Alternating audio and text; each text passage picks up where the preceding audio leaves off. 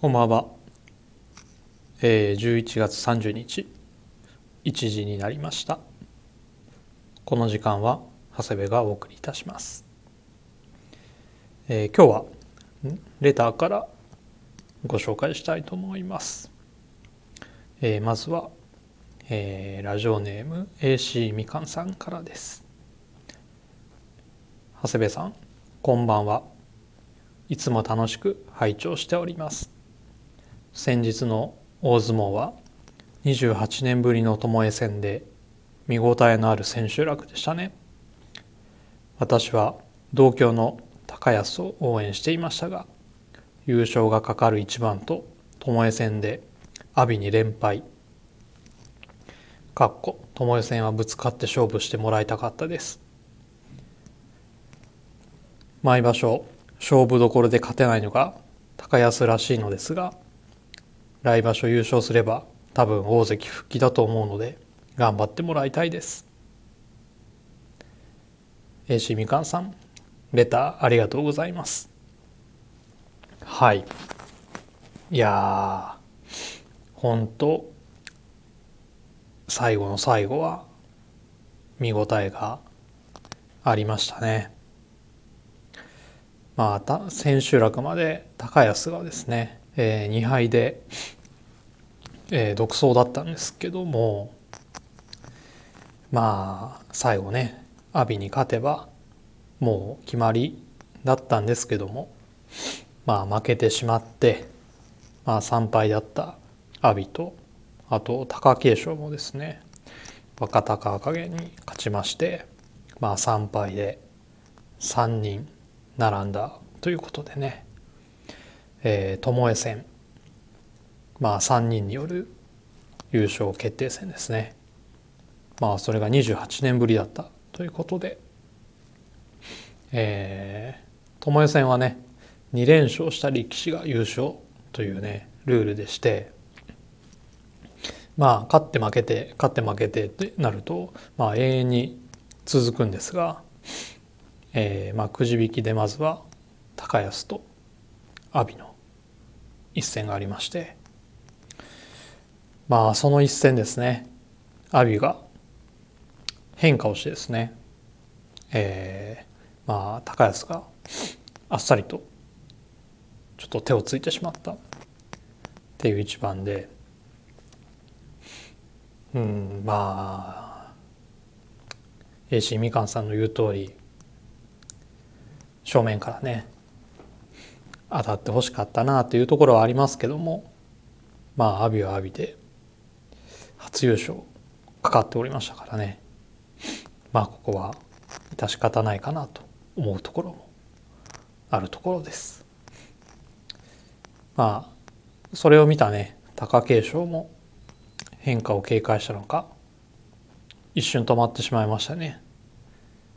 まあそこを突かれて一気に押し出されてしまいましてまあ2連勝した阿炎が初優勝という結果に終わりました。まあ AC みかんさんの言う通りね高安はここ一番でねどうしても負けてしまうのでまあそこがね課題ですかね。まあ元大関ですからまあ来場所優勝まあ今場所ぐらいのですねせめて成績を残して大関復帰目指していきたいところですね。まあ御嶽海正代が6勝9敗でまあ返り咲きもできず厳しい結果でしたしまあ小結3人もですね負け越してしまいましたが、まあ、前頭筆頭の琴ノ若が9勝2枚目の明生も9勝、まあ、3枚目の翠富士4枚目の若元春が10勝と、まあ、前頭の上位陣がね頑張った力士多かったですからね。まあ次の番付どうなりますかね。楽しみですね。まあ個人的に応援している若隆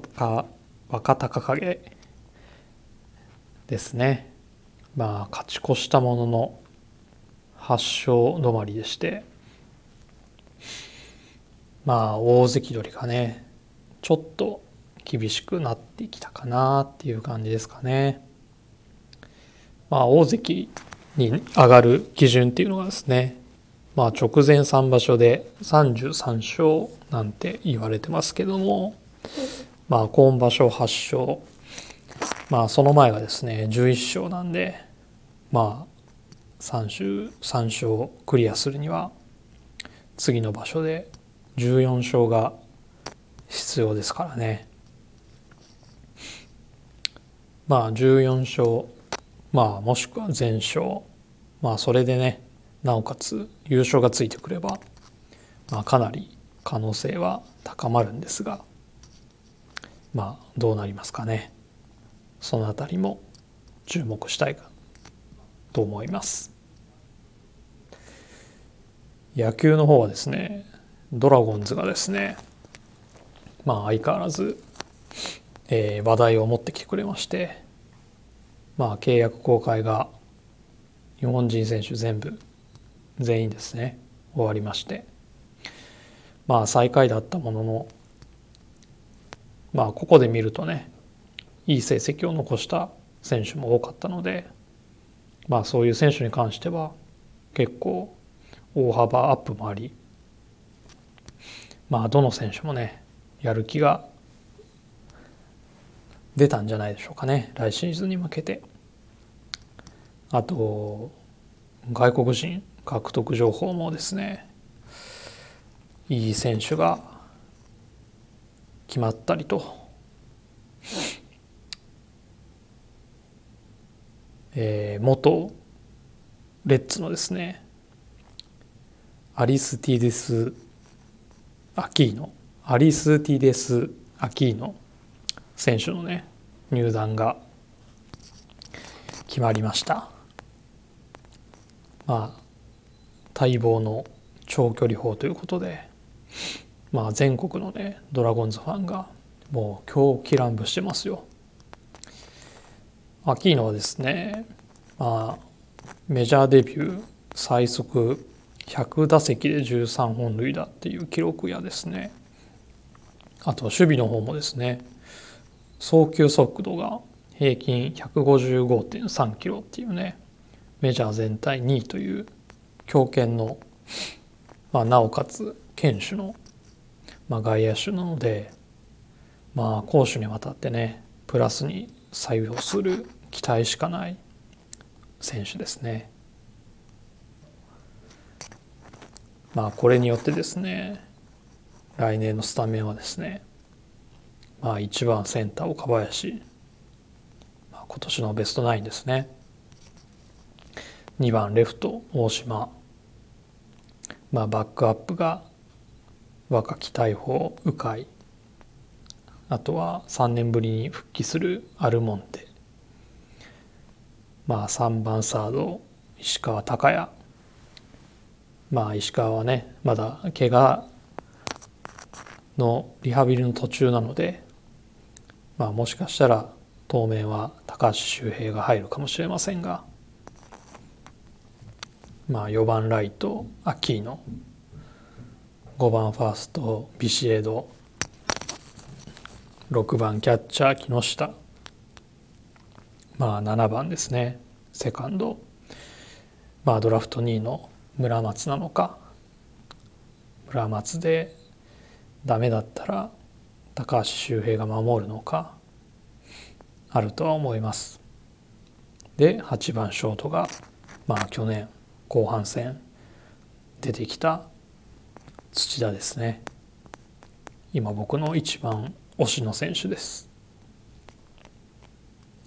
で先発は大野柳小笠原まあ高橋松葉に加えてですね涌井を取りましたからね。まあ中5日は無理だとしてもですねローテの谷まで涌井がいるまた勝野がいるってなりますとねまあ先発陣も豊富ですしまああと中継ぎはですねもう昨年同様まあ盤石ですからもうこれ優勝しかないですよね。いや夢膨らみますね。まあ中日もここ数年はですねお金がないお金がないと言ってね補強も全然してこなかったんですしあとまあ契約公開もですね結構厳しい感じだったんですけどもまあ今シーズンのオフはですねまあ外国人もしっかり補強してまあ契約公開も暖冬でしたし、まあ、大盤振る舞いしてますしね。あとはドラフトトレードでも、まあ、積極的な補強を行ったりまあ立浪政権2年目にしてちょっと本気度を感じております。来年が今からもう楽しみで仕方ないです。はい。ということでそろそろ始めたいと思います。長谷部慎之介の「オールナイトビームスプラス」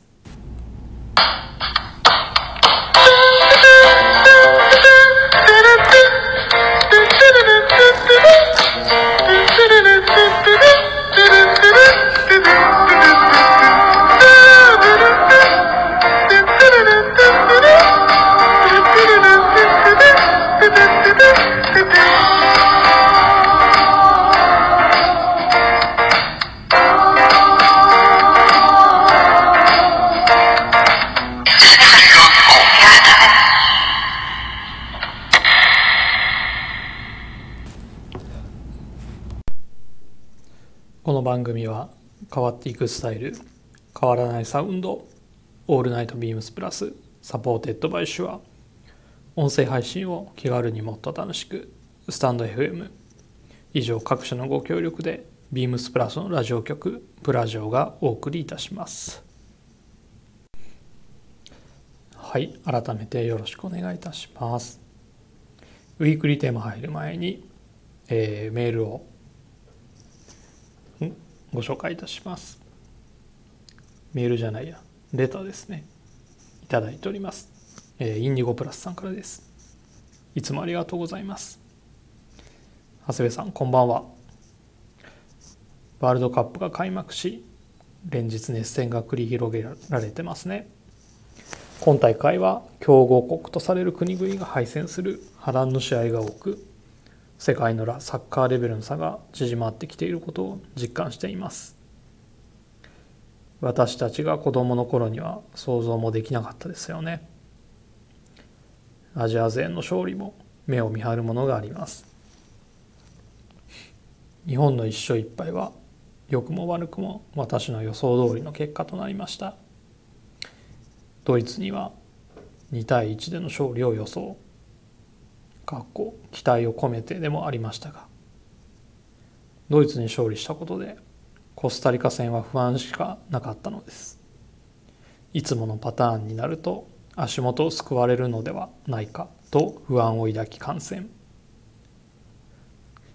前半20分を過ぎた時点でまずいなとこの流れで先制されなきゃいいけどと思っていたのですが不安通りの結果となってしまいました。次戦のスペイン戦決めるところで外さなければ勝てると思います。勝てる試合に展開になるのではないかと。勝手な持論ですが。今まだリ予選リーグ本ちゃんの決勝トーナメントでの駆け引きもすでに始まっているはずですからね。何はともあれドイツ戦の勝利が日本にとって大きな一勝になるのではと思っているのです。願わくば決勝トーナメント初戦でベルギーと対戦。ロシア大会のリベンジを果たし悲願のベスト8へ。なんてこんなドラマティックなことが起こるかな。現実となったら自分でも鳥肌ものです。さて今週のウィークリーテーマ。今年のアウターは君に決めた。今週はさらに気温が下がりいよいよ冬も本番となってきた感があります。もう12月ですしね。自分にとってのアウターとなると一着を縛るのはなかなか難しいな。今時期なら SSG コラボのコーチジャケットやシュアジャケットを合わせる。まあ冬ならシェラの引用パーカーにバックフリースミリタリーライナーやシェラダウンベスト合わせるとなるかなとも思います。ウィークリーテーマの意図にはまってないですね。すみません。今年は真冬用のアウターをまだ購入していないのです。またまた長文になっていますね。お一人での放送は本当に大変だろうと先日の時事放談を聞いていて改めて感じました。次回ブラジオごご出演でインドの話題の際に草野さんからもお話あるかな。一人での放送は大変なんです。長谷部さんは初回からほぼお一人ですもんね。自分には絶対できないことなので尊敬しかないです。あまりにも長いのも読まれるのが大変と思いますのでそれでは今週はこの辺で。また来週いやいつもレターありがとうございます。ワールドカップねドイツ戦。本当劇的な勝利で。まあ翌日はねもうその話題で持ちきりでしたよね、まあ、前半見た限りではもう全然期待できなかったんですが。まあ後半ね攻撃的布陣を敷いてからガラッと変わりましたよね。まあ浅野のねあのトラップが全てだったんじゃないかなと自分では思っています。まあドーハの歓喜なんて言われてましたがまあドイツにねあの勝ち方だったんでまあそりゃ期待度ね。爆上がりでのコスタリカ戦でしたですから。まあがっかり感がですね半端なかったですよね。まあここでね勝てれば本当に強くなったんだなって実感できたんでしょうけど。まあああいう負け方をしてしまうとまあドイツがたまたま負けちゃっただけなんだなっていうふうに個人的には感じてしまいました。まあ次のねスペインに勝てば文句なしなんでまあ勝てばいいんですよね。まあ引き分けてしまえばドイツ次第にはなってしまいますが。まあ強い相手にはいいところも逆に引き出されたりもしますかし、ね。えー、しますしね。まあコスタリカ戦負けて後がないっていうのもありますから。ドイツ戦と同じようにまあジャイアントキリング期待しています。楽しみにしましょう。まああとラジオの件ね。えー、まあ、僕は一人なんですけども。まあ一人はやっぱり大変ですね、まあ、毎回言ってますけど僕ある程度原稿がないと本当に放送事故になりますので。あ毎回台本を作って臨んでます。まあこれもですねあの録音しているのとは別の車用携帯にですののまあメモですね。メモに書いてあることをもうそのまま読んでます。まあそれねその原稿を作るのが、まあ、またちょっと時間がかかるのでまあ毎回ちょっとバタバタしながら原稿を書いております。原稿というか台本ですね。書いております。なのであのレターっていうのはね本当に助かるんですよね。あのレターがあると、まあ、それに対してどう答えるかっていうことも考えますしあとはレターをねあの読む時間っていうのもまあまあそれなりにありますのであの本当にいつも助けられております。まあいつかねもうぶっつけ本番であのラジオ収録できるようになりたいですけどねまあいつまでたってもやっぱり台本がないと不安ですね引き続き応援よろしくお願いいたします。はい。えっ、と今週は3通いただいてます。続いて、えー、親子でプラス愛父さんからです。いつもありがとうございます。長谷部さんこんばんは。毎週このしっとりとした時間を楽しみにしています。先週長谷部のこれはいいで紹介していたシェラのダウンベストかなり気になっています。前回オリーブを購入したので今回はブルーかレッドで悩み中。あとシェラのマウンテンパーカーのオレンジもいいななんて補正予算も通らない中妄想にふけています。今週もアウター縛りのウィークリーテーマなのでどんな話が聞けるか楽しみ。はい、えー、親子でプラス愛父さんいつもありがとうございます。まあシェラのダウンベスト本当におすすめですよ。先週のねあのダブルポイントキャンペーン中に結構あの皆さん買ってくださってましたのでちょっと徐々に在庫が減ってはきてるんですが、まあ、僕もねちょっとバタバタしててなかなかお店に行けないのでまだ買えてませんが色ね。迷いますよね。僕も僕はねもう3色で迷ってるんで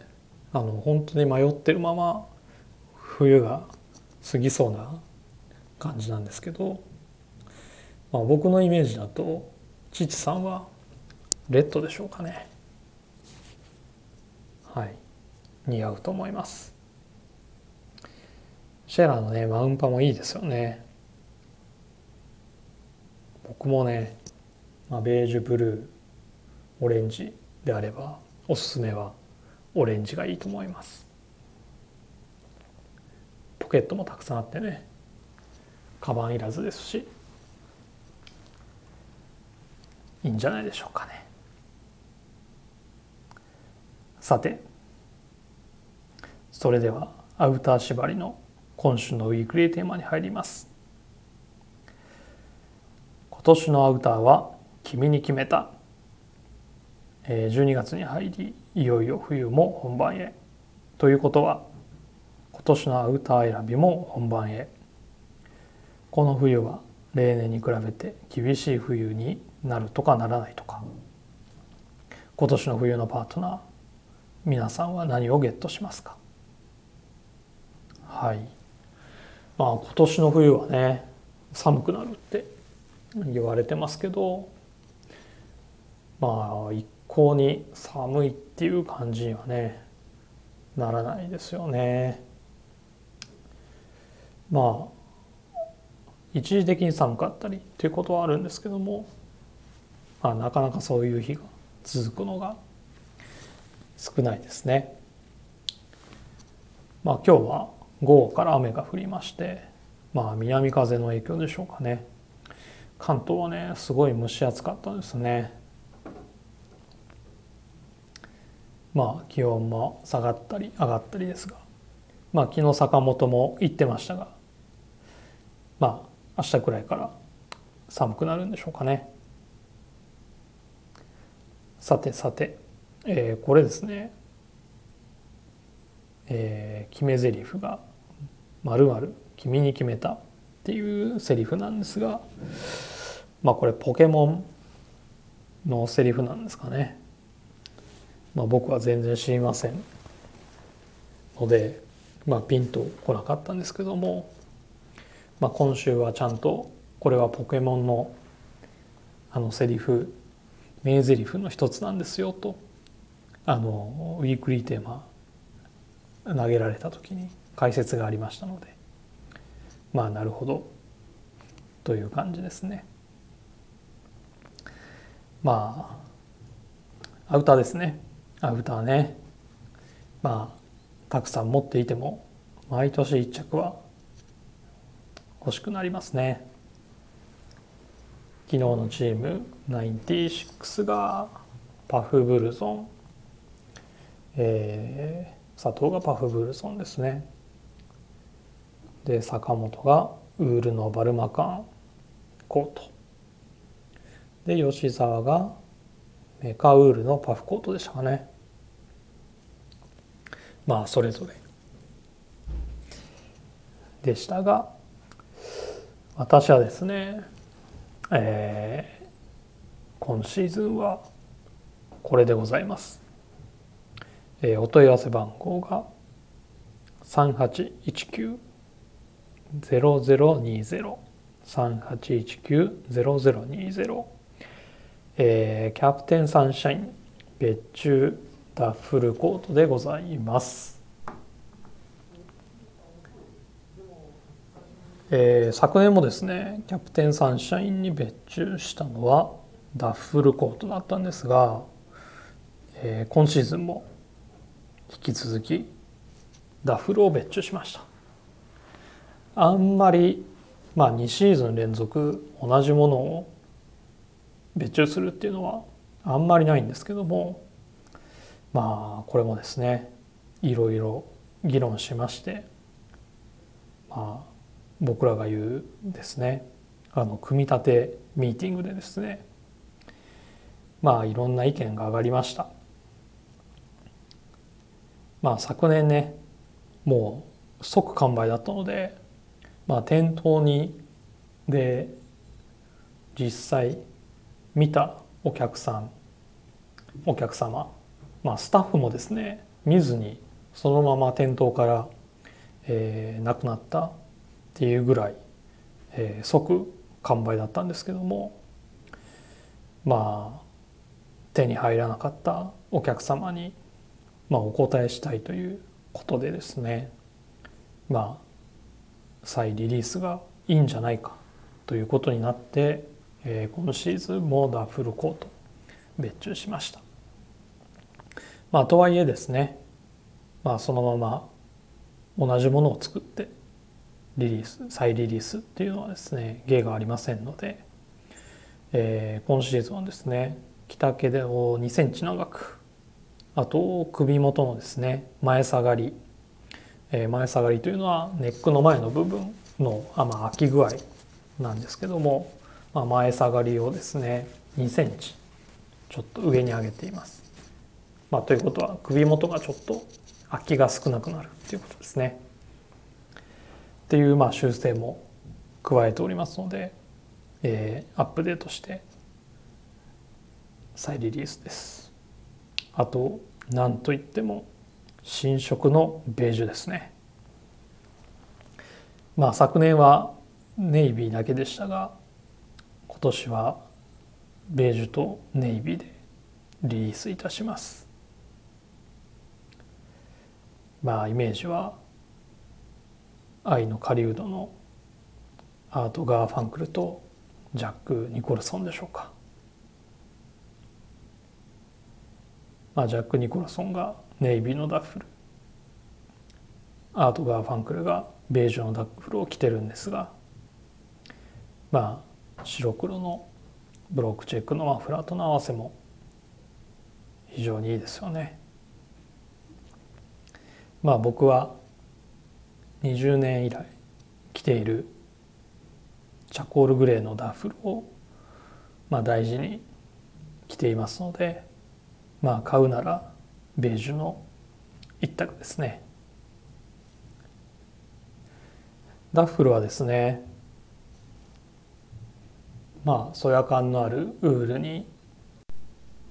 まあ木製のトグル、まあ、あとは荒縄のループっていうですねまあミリタリー系の男臭いものとまあレザーループにホーントグルっていうですねまあ文系タイプに分かれますが、えー、キャプテンサンシャインに別注したものは文系タイプです。まあニットタートルにウールのスラックスで大人っぽく着るもよし、まあ、ワンウォッシュデニムにオックスフォードのボタンダウンラムウールのカーディガンに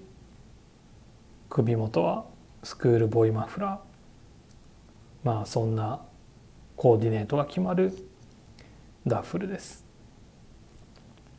まあ素材はですねダブルウールメルトなので保温性もありますしあとはダブルウールだからできるその裏地のチェックもですねいい感じに仕上がっております、えー、まだですね実は納品されていませんのでえっ、ー、と今オンラインではご予約を承っているような状況です。まあ12月下旬お届けになっていますが店頭には12月中ぐらいには入ってくる予定となっております。まあウールはですねスーパー100の極太、えー、極細使用してますからね。肌触りも抜群ですので楽しみにお待ちいただければと思います。まあ冬のアウターまだこれからっていう方はですねまあこのキャプテンサンシャインのダッフルの入荷を待ってから決めていただいても良いかと思います。とえ、ー、と忘れてました、えー、最後のこのセリフが瀬尾でした、えー、キャプテンサンシャインのダッフルコート君に決めた。というところで今週はこの辺りで締めたいと思います。あ、えー、すいません。告知が一件あります、えー、弊社 SSG ディレクターの加藤がですね、えー、個展を開きます、えー、加藤忠之エキシビジョン。仕事でも仕事じゃなくてもという題でですね、えー、期間は12月3日から12月11日。場所は、えー、 Stacks Bookstore でございます、えー、住所はですね渋谷区神山町、えー、42の2でございます営業時間がですね平日が、えー、15時から20時土日祝が13時から19時です。えー、加藤の作品まとめて見られてですね買える機会そうそうありませんので、えー、お時間ある方は是非あの独特の世界観、えー、見ていただければと思います。はい、えー、レターを送るというページからお便りを送れます。ぜひラジオネームとともに話してほしいことや僕たちに聞きたいことがあればたくさん送ってください。メールでも募集しております。メールアドレスは bp.hosobu.gmail.com bphosobu.gmail.com ツイッターの公式アカウントもございます。ビームスアンダーバープラスアンダーバーまたはブラジオをつけてつぶやいていただければと思います。えー、それでは今週はこの辺でまた来週。